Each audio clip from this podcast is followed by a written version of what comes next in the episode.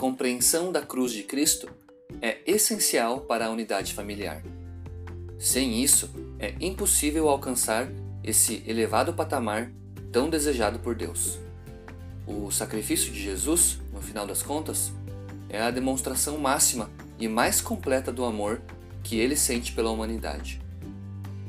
Como então nós podemos responder a esse amor e crescer nele da forma como Cristo deseja que façamos? E como podemos nos tornar um com os outros por meio desse amor que é tão difícil de colocar em prática? É isso que vamos aprender no estudo de hoje. Aqui quem fala é o Eduardo e você está ouvindo a mais um resumo da lição da Escola Sabatina.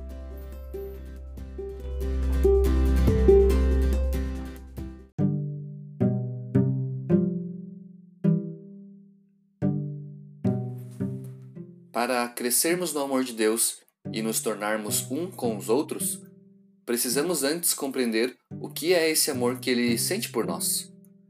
Porém, já adianto que obter uma compreensão completa de seu amor é um tema de estudo para a eternidade. Jamais conseguiremos expressar com palavras humanas o que ele sente por nós.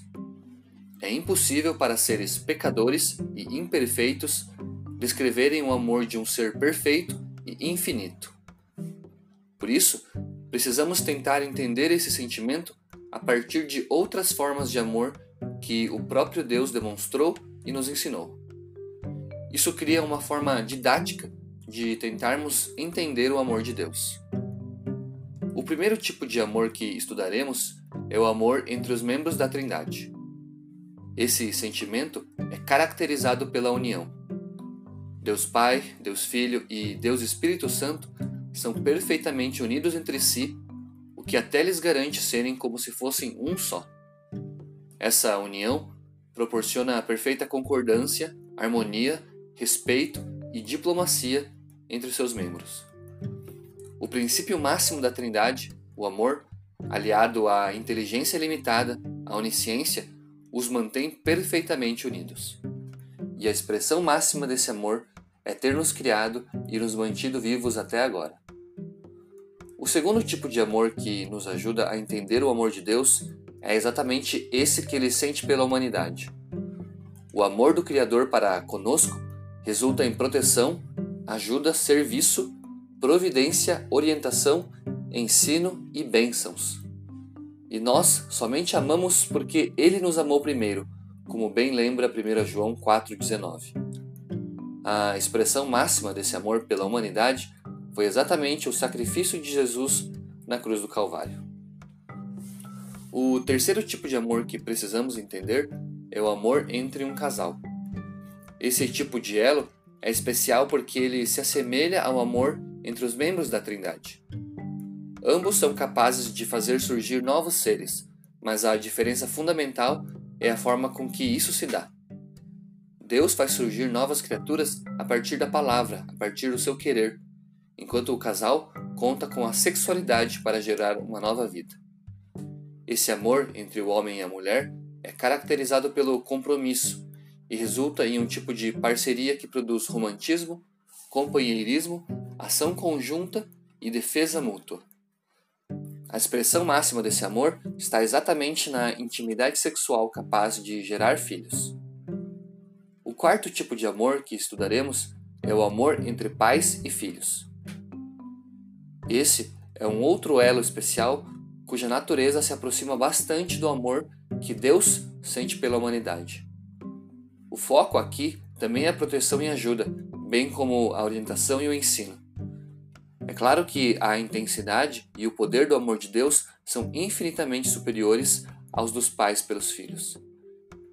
Embora seja improvável, uma mãe pode até se esquecer de seu filho, mas Deus jamais se esquecerá de nós. E a expressão máxima desse amor é a abnegação, o que pode até mesmo resultar em um sacrifício semelhante ao que Cristo fez na cruz. Portanto, podemos diferenciar o amor de Deus para conosco e o amor entre pais e filhos pela intensidade, mas não pela natureza, que é a mesma. Por fim, o quinto e último amor que precisamos compreender é o amor entre pessoas que não fazem parte da mesma família. Ou seja, o amor que Deus quer que manifestemos para com outras pessoas, sem que tenhamos algum vínculo familiar com ela. Esse é o chamado amor ao próximo sobre o qual tantos falam. Em 1 João 4, 11 e 12, encontramos um convite direto para manifestar esse amor. Amados, se Deus de tal maneira nos amou, devemos nós também amar uns aos outros. Ninguém jamais viu a Deus. Se amarmos uns aos outros, Deus permanece em nós e o seu amor é, em nós, aperfeiçoado. A expressão máxima desse amor é a doação, que é expressa em atos de serviço por aqueles com quem não temos laços familiares.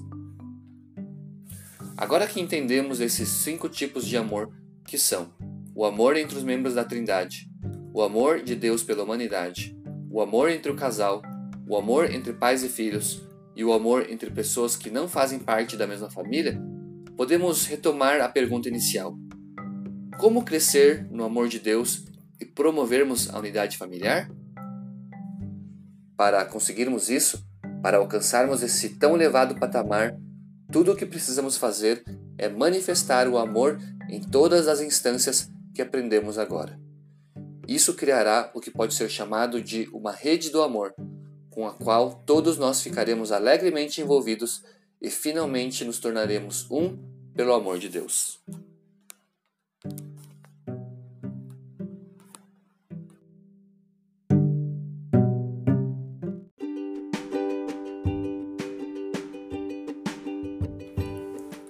Colocar em prática esses cinco tipos de amor que aprendemos nesta lição é uma tarefa fácil? Certamente que não. É por isso que Deus nos convida a começar entendendo o amor entre os membros da Trindade e o amor que ele sente pela humanidade. Esses são elos que não dependem do ser humano, que são criaturas falhas e imperfeitas, mas somente de Deus, que é perfeito e sem pecado. No livro Refletindo a Cristo, a escritora cristã Ellen White diz o seguinte sobre o amor de Deus pela humanidade.